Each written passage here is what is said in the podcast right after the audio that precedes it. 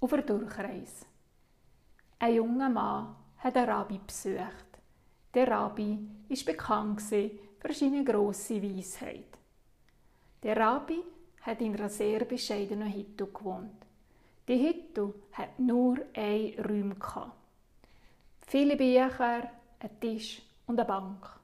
Und sonst kein Möbel. Der junge Mann hat gefragt, sag Rabbi, wo sind denn deine Möbel? Wo sind denn deine? hat der Rabbi zurückgefragt. Meine, hat der junge Mann überrascht reagiert. Aber ich bin doch auf der Durchreise. Ich heu, antwortete der Rabbi. Ich heu.